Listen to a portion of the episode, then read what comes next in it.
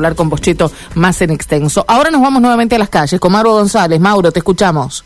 Bien, eh, eh, en este caso vamos a hablar, Karina Mario, de algo que hace muchísimo tiempo se venía pidiendo, reclamando y que hoy es una fecha, diría, histórica para muchas familias, pero que también genera cierta polémica porque hay, eh, en este caso, familias o vecinos que están en contra. Y estoy hablando de la urbanización de Playa Norte.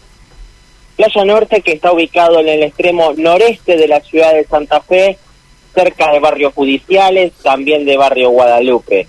Algunos vecinos indican que esto está eh, se está realizando de manera ilegal, que lo que opina el gobierno provincial y municipal que es fundamental realizar este proyecto de urbanización que no es solamente poner eh, lo que tiene que ver con viviendas, eh, construir de mejor manera, sino también abrir calles, poner asfalto, iluminación, servicios como el agua, la cloaca, ¿no?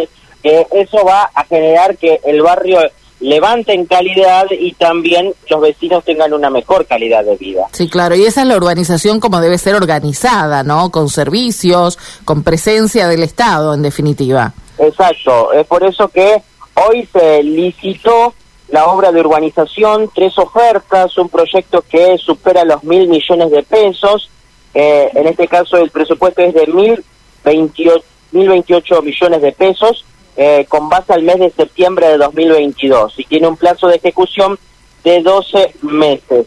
Eh, muchas organizaciones han pedido esta urbanización de Playa Norte finalmente hoy se ha dado la licitación. Vamos a escuchar la palabra de la ministra de Infraestructura, estoy hablando de Silvina Frana y también del intendente de la ciudad de Santa Fe, Emilio Jatón, hace minutos en este esta licitación que ya se ha realizado. La verdad que para nosotros, junto al intendente, a Emilio Jatón, venimos haciendo un trabajo en esto que es una política nacional, que tuvo el acuerdo de todas las fuerzas. Yo creo que eso se dice poco pero hay que decir que la política del RENAVAP, del Registro Nacional de Barrios Populares, el fideicomiso que financia este tipo de obras, tuvo acuerdo de todas las fuerzas políticas, entendiendo la necesidad de la inserción en estos barrios populares, de esta urbanización, que si bien no son las soluciones definitivas a los problemas de seguridad, sí son las bases para que existan esquemas de seguridad en los barrios más vulnerables. Así que hemos venido trabajando con el municipio y con la SISU, con la Secretaría de Integración Sociourbana a nivel nacional y junto con Manzanas Solidarias y las organizaciones de, ese lugar. Y bueno, llegamos a este momento donde la municipalidad llevó adelante el proyecto, acompañado por la provincia, y bueno, esperemos que esta licitación se pueda resolver rápido y estemos en obra trabajando seriamente en esto que debería ser una política a largo plazo, que es insertarse en los barrios más vulnerables con, cosas concretas. ¿Qué nos recuerda cuáles son las intervenciones que se van a realizar? Bueno, este, muchas de esas intervenciones van a ser apertura de calles, iluminación, este, todo lo que tiene que ver con urbanización, desagües. Así que, bueno, hace poco, digamos, se acercamos a ese lugar este, agua potable, seguramente se va a ampliar la red.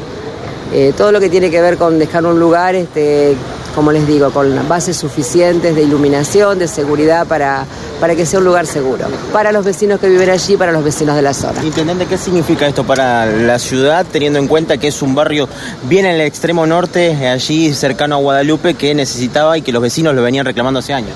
Como decía la ministra, urbanizar significa bajar conflictos, significa mayor convivencia y a partir de ahí viene muy bien a la ciudad. Todas las ciudades que buscan convivencia, el primer paso es este. Lo estamos dando en un lugar donde había sido olvidado o maltratado por otras gestiones, porque en verdad eh, los vecinos que vivían allí habían sido trasladados, después volvieron, bueno, esto es definitivo, se va a urbanizar el barrio, trabajo conjunto entre el municipio y la provincia de Santa Fe, sobre todo el ministerio que la ministra conduce. Hicimos el proyecto, colaboramos con los vecinos, la provincia hizo los pliegos, hoy se va a licitar. Estamos un poco nerviosos porque son de esas etapas que se van cerrando. Intendente, aprovechamos Bueno, hasta allí lo escuchábamos al intendente Tío Jatón junto a Silvina Frana con eh, lo que ha sido esta licitación. Eh, en este caso, bueno, tiene que ver también con viviendas, 13 viviendas que van a ser relocalizadas eh, para poder llevar adelante el proyecto de urbanización.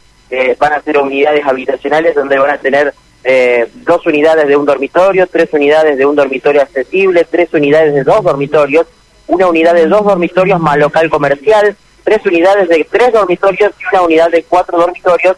También se va a crear un salón comunitario de 545 metros cuadrados contemplando salón de uso múltiple, sector semicubierto, espacio de depósito, sanitario, cocina, sala para talleres, oficinas y además un espacio recreativo. Todo esto sumado a los servicios públicos que también va a ser muy importante como sistema de agua potable y desagües cloacales.